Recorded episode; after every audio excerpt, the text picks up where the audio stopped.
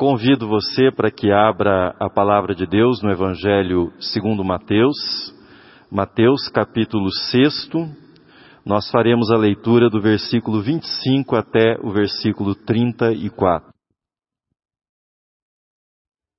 Quanto mais eu leio e medito nas palavras de Jesus, mais impressionado eu fico. Ainda que uma pessoa não considere a divindade de Jesus, não creia na divindade de Jesus, ainda que a missão redentora de Cristo Jesus seja ignorada, não seja objeto da fé, ainda que não se considere Jesus o Filho de Deus, o Salvador, ainda assim, ao se ler o ensino de Jesus, ao entrarmos em contato com a mensagem de Jesus, haverá razão suficiente para que fiquemos impressionados. E não se trata de um ensino de coisas abstratas, de coisas religiosas propriamente ditas, mas de uma mensagem eminentemente prática, de uma mensagem que possui grande valor para o dia a dia, para a vida que nós levamos no cotidiano. O texto que nós acabamos de ler é um dos mais belos exemplos da atualidade permanente da mensagem de Jesus, dessa mensagem que jamais fica desatualizada. Um pequenino discurso sobre a ansiedade um pequeno discurso sobre um dos maiores problemas da vida humana, a ansiedade, as preocupações. Disse Jesus: Não andeis ansiosos pela vossa vida. Não andeis ansiosos pela vossa vida. Mas antes de falar e examinar o que Jesus ensinou sobre a ansiedade, Pensemos um pouco sobre a vida. Afinal, a vida, segundo as palavras de Jesus, é a razão da nossa ansiedade. Não andeis ansiosos pela vossa vida. A vida, em sua maior parte, é um mistério. E não se trata de mistério como algo fechado, como algo oculto ou cujo sentido nós não conhecemos. Mas mistério no sentido daquilo que é tão grande, é tão grandioso, possui tanto significado, que jamais conseguimos exaurir o seu significado vida no sentido de mistério tão grandioso que por mais que examinemos, por mais que pensemos, por mais que exploremos, jamais conseguiremos esgotá-la, jamais conseguiremos dar conta de toda a sua majestade, de tudo aquilo que nos impressiona, nos surpreende. O mistério da vida por exemplo, se expressa em coisas simples. O ato de respirar. Nós não pensamos para respirar, fazemos isso automaticamente. Está, na verdade, automatizado pelo nosso cérebro. Mas a vida está também na simplicidade, por exemplo, de uma mordida em um pedaço de pão mastigá-lo, engoli-lo. Fazemos isso com a maior naturalidade. Mas a vida não está somente na dimensão física, na dimensão biológica que eu acabei de mencionar para vocês. A vida está na beleza. Por exemplo, contemplar um entardecer um pôr do sol acompanhado, envolvido por aquele silêncio que o abraça. Apreciar o céu tornando-se alaranjado, num final de tarde e lentamente aquela bola de fogo que é o sol vai desaparecendo no horizonte alaranjado. Você não precisa dizer nada. Você não precisa, nesse momento, explicar nada. Tudo que você precisa é estar ali, é estar presente naquele momento. Nós somos seres vivos, os nossos sinais vitais indicam que nós estamos vivos e nós somos seres viventes. Ou, na expressão bíblica, almas viventes. Isso significa que nós temos consciência da vida, temos consciência que nós estamos vivos, nós experimentamos a existência e tudo que ela significa. A vida é tão preciosa, a vida é tão valiosa que no desejo de guardá-la, nós podemos perdê-la. No desejo de retê-la, nós podemos fazer com que ela escape de nós. Você deve lembrar-se de uma história bastante popular de um menino que está com seu pai numa praia reunindo conchinhas. E de repente ele avista uma grande estrela do mar, uma bela estrela do mar. E ele fica indeciso, quer apanhar a estrela, quer pegá-la, mas não quer soltar as pequenas conchas que enchem as suas mãos. O nosso tema desse mês é trabalho, travessias e recomeços. No domingo passado, eu falei sobre o uso da armadura de Deus para que nós possamos fazer a travessia pelo dia mal. O dia mal é um período em que a maldade se exacerba, conforme expus no domingo passado. E quando falei do capacete da salvação, eu prometi para vocês que hoje eu falaria sobre a importância do pensamento na travessia.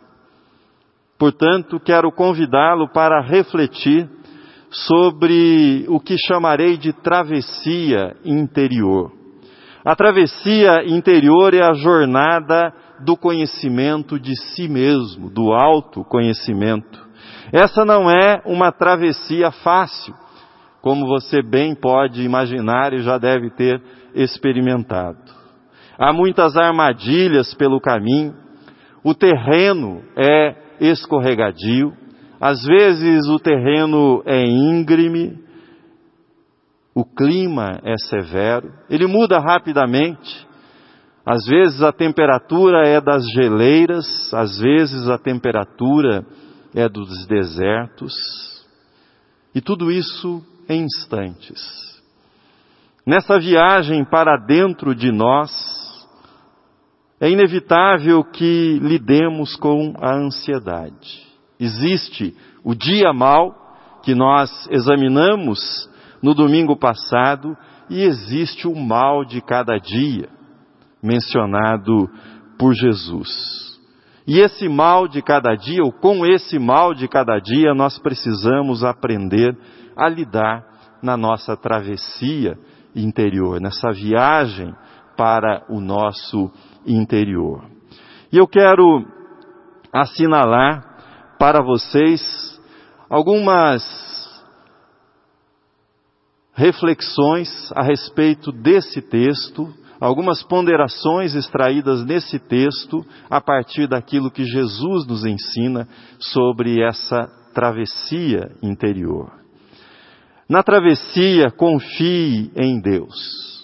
É isso que Jesus nos ensina. Na travessia, confie em Deus e vá da preocupação para a ocupação.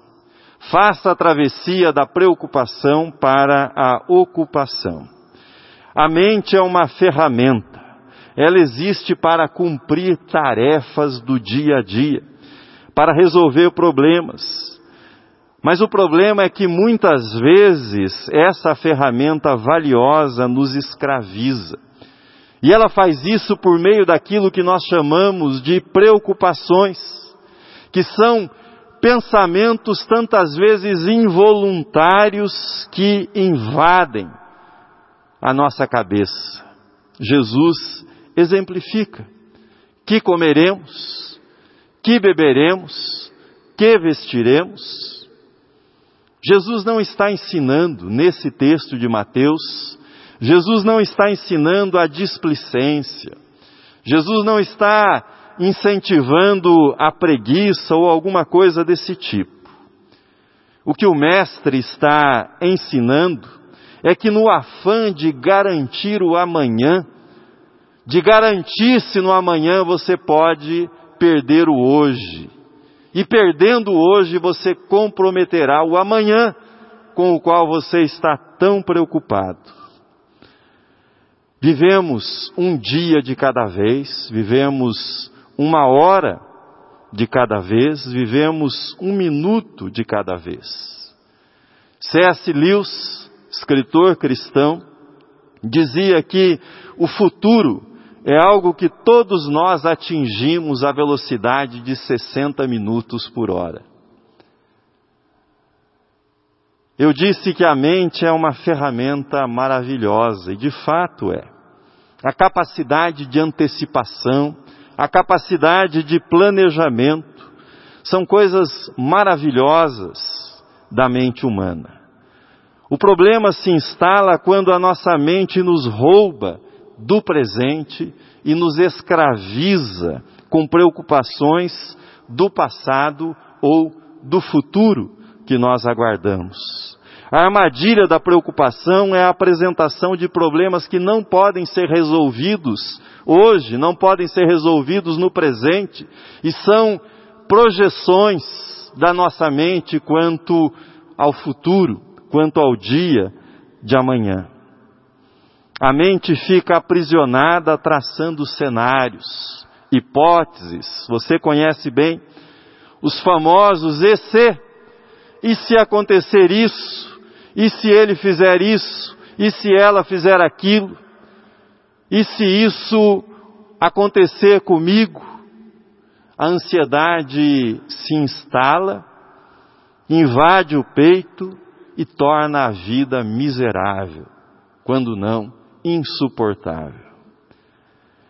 Crescer no conhecimento interior é crescer na confiança em Deus. Isso significa fazer a travessia da preocupação para a ocupação. Significa estar presente no dia de hoje e ocupar-se com o que pode ser feito agora, que pode ser feito no presente, no dia de hoje. Isso não prejudica a nossa capacidade de avaliação do passado, do impacto do passado no presente, tampouco prejudica a nossa capacidade de avaliação do futuro. A passagem da preocupação para a ocupação não, não, prejudica a nossa capacidade de utilizar a mente como uma ferramenta para resolver os problemas do dia. Na verdade, à medida que você deixa a prisão da ansiedade, você aumenta a sua capacidade para estar no presente, para estar presente aqui e agora. Não estando preocupado com o amanhã, preocupado com o futuro, você estará mais alerta. Estando mais alerta, você estará focado naquilo que precisa ser feito aqui e agora e terá maior eficiência naquilo que você fizer. Segundo, além de ir da preocupação para a ocupação, na travessia Jesus nos ensina, na verdade nos desafia a confiarmos em Deus e confiando em Deus, que passemos da distração para a contemplação. Da distração para a contemplação. Disse Jesus: Observai as aves do céu. Não semeiam, não colhem, nem ajuntam em celeiros. Contudo, vosso Pai celeste a sustenta. Porventura não valeis vós muito mais do que as aves? Quero fazer algumas distinções com você que são importantes para o entendimento do que eu vou dizer a seguir. Pensamento é um atributo da mente. Pensamento é uma capacidade da nossa mente. Preocupação é o adoecimento do pensamento. É uma espécie de vício do pensamento. E sendo um vício, muitas pessoas se tornam dependentes da preocupação, constroem a sua identidade em torno das preocupações e até gostam, às vezes, de ser reconhecidas como pessoas preocupadas. Se alimentarmos pensamentos de preocupação constantemente, a nossa mente vai adoecer. E se a nossa mente adoecer, a nossa vida ficará mais árida, mais infeliz. Pensamento e consciência não são a mesma coisa, não são sinônimos. O pensamento é uma manifestação da consciência, mas a consciência é maior que o pensamento, ela abriga o nosso pensamento. Por que dizer isso? Por que lembrar dessas distinções? Nós somos incentivados a pensar incessantemente, sejam pensamentos relacionados às preocupações ou aquilo que eu estou chamando de distrações. Você acorda, pega o seu celular e começa a rolar a tela. Começa a rolar as redes sociais, começa a abrir este ou aquele aplicativo, e todo esse sistema foi planejado para distraí-lo permanentemente, para captar a sua atenção de modo permanente. E nós vamos de pensamento em pensamento, de imagem em imagem, e isso nos cansa, nos exaure e faz isso por uma razão. Pensamento e consciência são coisas diferentes. Hoje nós temos horas e horas com muita distração com muitos pensamentos, mas quase nada de contemplação. Contemplar é mais do que pensar. Contemplar é estar presente. Presente no momento, presente aqui e agora. É sentir, é ver, é perceber, é envolver-se com o lugar ou com aquilo que você está fazendo. Contemplar é estar aqui e agora. Contemplar é o ato de envolvimento, de entrega ao momento no qual você está. Pensar.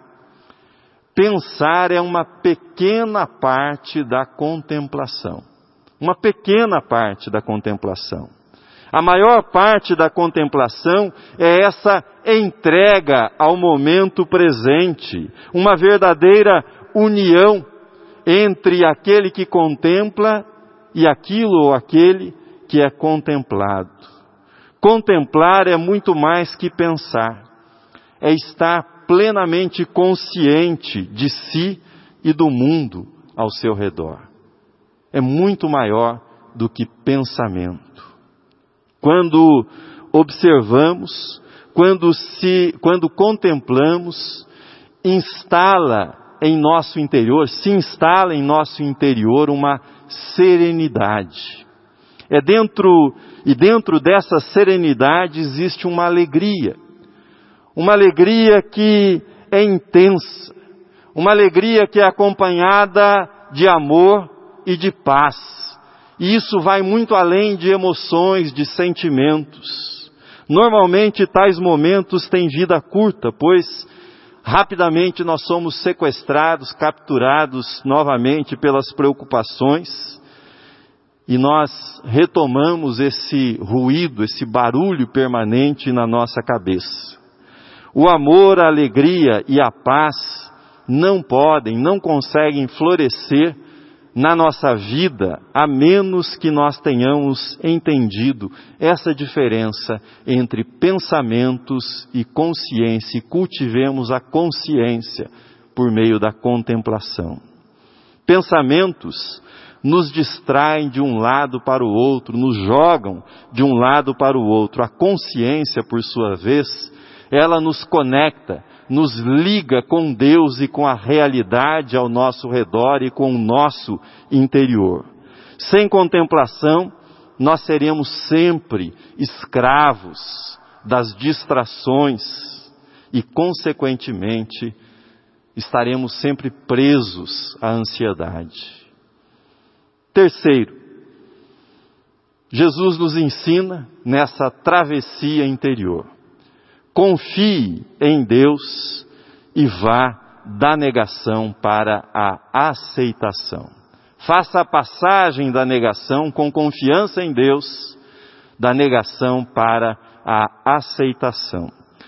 Veja comigo o que Jesus disse no versículo 34. Portanto, não vos inquieteis com o dia de amanhã, pois o amanhã trará os seus cuidados, basta ao dia o seu próprio mal. Jesus não nega a realidade e suas dificuldades. A vitória sobre a preocupação e ansiedade não virá da negação das frustrações, dos problemas, dos aborrecimentos, das dificuldades, das coisas que não dão certo na nossa vida, não virá da negação destas coisas. Jesus não é um mestre da autoajuda ensinando pense positivo. Pense positivo que tudo vai dar certo na sua vida, você vai se sentir muito bem. Não, esse não é o ensino de Jesus. O Mestre reconhece que cada dia tem a sua cota de mal, de coisas ruins, fatos que gostaríamos que fossem diferentes, mas infelizmente são o que são. Que fazer? Refugiar-se no passado? Tornar-se um adorador, uma adoradora do dia de ontem? Idealizar o passado? Não. Isso também não vai mudar o presente, não vai nos tirar da ansiedade. Que fazer? Fugir em direção ao futuro, ao amanhã? Muitas pessoas, é verdade, não vivem preocupadas com o amanhã. Muitas pessoas vivem iludidas com o amanhã.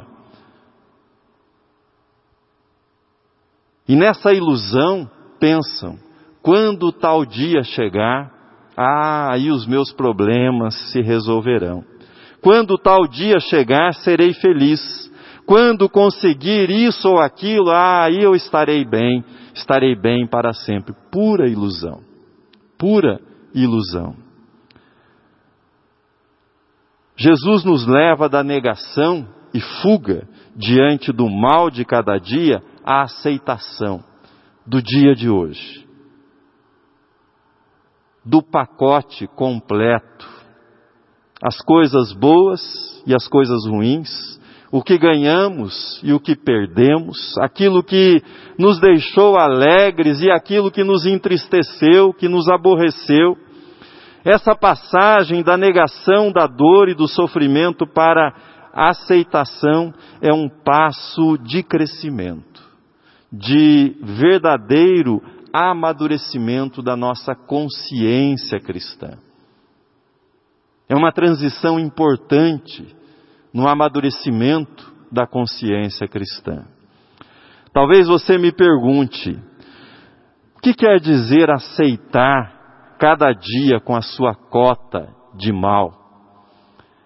Aceitação vem de receber, vem de apoderar-se de algo, Aceitação vem de compreender, mas não compreender apenas no sentido intelectual. Aceitação, à luz da fé, permite abraçar a compreensão verdadeira e profunda de como as coisas são, do que são as coisas na sua essência e não somente na sua aparência. Aceitar nos torna menos propensos àquelas reações automáticas, impensadas. Permite que nos tornemos plenamente conscientes das dificuldades, das suas nuances, dolorosas, é verdade. Faz com que nós sejamos capazes de reagir a elas de forma mais hábil, mais consciente. Mostra que às vezes a melhor maneira de agir ou de reagir é não fazer nada. Pensando nessa viagem interior e nas nossas atitudes diante, por exemplo, de algo que nos cause sofrimento, sugiro para você as seguintes etapas. Preste atenção, preste atenção no sentimento dentro de você Reconheça do que se trata, por exemplo, se é um sofrimento proveniente de uma dor. Aceite que ele esteja ali. Não pense a respeito no sentido de julgar. Não deixe que isso se transforme numa preocupação, porque ao julgar se transformará numa preocupação e esteja presente. E observe, observe atentamente o que acontece dentro de você. Ao fazer isso, você verá que a maior parte, a maior parte daquilo que nós chamamos de sofrimento, na verdade é distorção da nossa mente por meio da negação, do esforço de querer repelir automaticamente todo sofrimento. Sofrimento que sentimos neste momento é sempre uma forma de não aceitação, um tipo de resistência inconsciente à realidade. No nível do pensamento, essa resistência é uma forma de julgamento. A realidade não deveria ser isso. No nível emocional, é uma forma de negação. O problema é que, quando nós negamos o sofrimento, teimamos em não aceitar o mal de cada dia, o sofrimento que ele traz para a nossa vida, quando nós fazemos isso, ele permanece, ele incomoda, ele gruda em nós e não nos deixa. Em outras palavras, quanto mais você nega o sofrimento, mais você sofre e mais a sua identidade gira em torno do sofrimento e das preocupações que derivam dele. Por outro lado, fazendo o que Jesus ensina, aceitando a cota de mal que existe a cada dia, nós ficamos livres para seguir em frente com confiança em Deus. Termino. Jesus disse: Buscai, pois, em primeiro lugar o seu reino e a sua justiça, e todas essas coisas vos serão acrescentadas. Buscar em primeiro lugar o reino de Deus e sua justiça é passar da preocupação para a ocupação. Se há algo que você pode fazer para preparar-se para o dia de amanhã, faça isso. Faça isso no hoje, no agora, porque é só no hoje, é só no agora que você pode agir.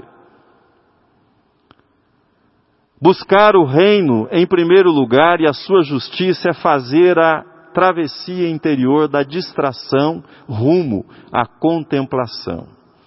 Em nossos dias, infelizmente nós vemos, mas nós não enxergamos. Nós ouvimos, mas nós não escutamos. Vivemos de distração em distração, de preocupação em preocupação. A contemplação ensinada por Jesus, observai as aves, considerai os lírios, é o contato com o presente. É o contato com a realidade, com o agora, com aquilo que nos cerca. É o milagre, é a contemplação do milagre da vida diante de nós e da vida dentro de nós. É esse estado de absorção na realidade. A contemplação nos coloca em contato com a nossa consciência e não apenas com pensamentos fragmentados na forma de preocupações. Buscar em primeiro lugar o reino e a sua justiça, o reino de Deus e a sua justiça, é aprender a fazer aquela que talvez seja a etapa mais difícil desse percurso de travessia interior, que é passar da negação para a aceitação. Basta a cada dia o seu mal. É adentrar o solo sagrado do jardim do Getsemane, ajoelhar-se ao lado do Mestre Jesus e repetir com ele: Meu Pai, meu Pai, se possível, passe de mim este cálice. Contudo, não seja feita a minha vontade, mas a tua vontade. Não seja como eu quero, e sim como tu queres. Como eu posso enfrentar a ansiedade? Você pode enfrentar a ansiedade dizendo não não para a ansiedade, porque você disse sim ao reino de Deus em primeiro lugar. O apóstolo Paulo fala de dois modos sobre o reino de Deus em nossa vida. Em primeiro lugar, ele fala ter a mente de Cristo. E em segundo lugar, ele usa a expressão ao longo das suas epístolas estar em Cristo. Tudo o que eu falei até aqui pode ser resumido nessas duas expressões: ter a mente de Cristo e estar em Cristo. Em Cristo nós nos ocupamos com o que podemos fazer hoje. Em Cristo nós nos conectamos com Deus, com o nosso interior e com a vida ao nosso redor. Em Cristo nós aceitamos o mal de cada dia porque sabemos, sabemos que nada pode nos separar do amor de Deus. Em Cristo somos mais que vencedores. Não porque não haja morte, não porque não haja sofrimento, não porque não haja dor, mas porque nós sabemos que nenhuma destas coisas pode nos separar do amor de Deus. Porque dele e por meio dele e para ele são todas as coisas. A Ele, pois, a glória eternamente. Amém.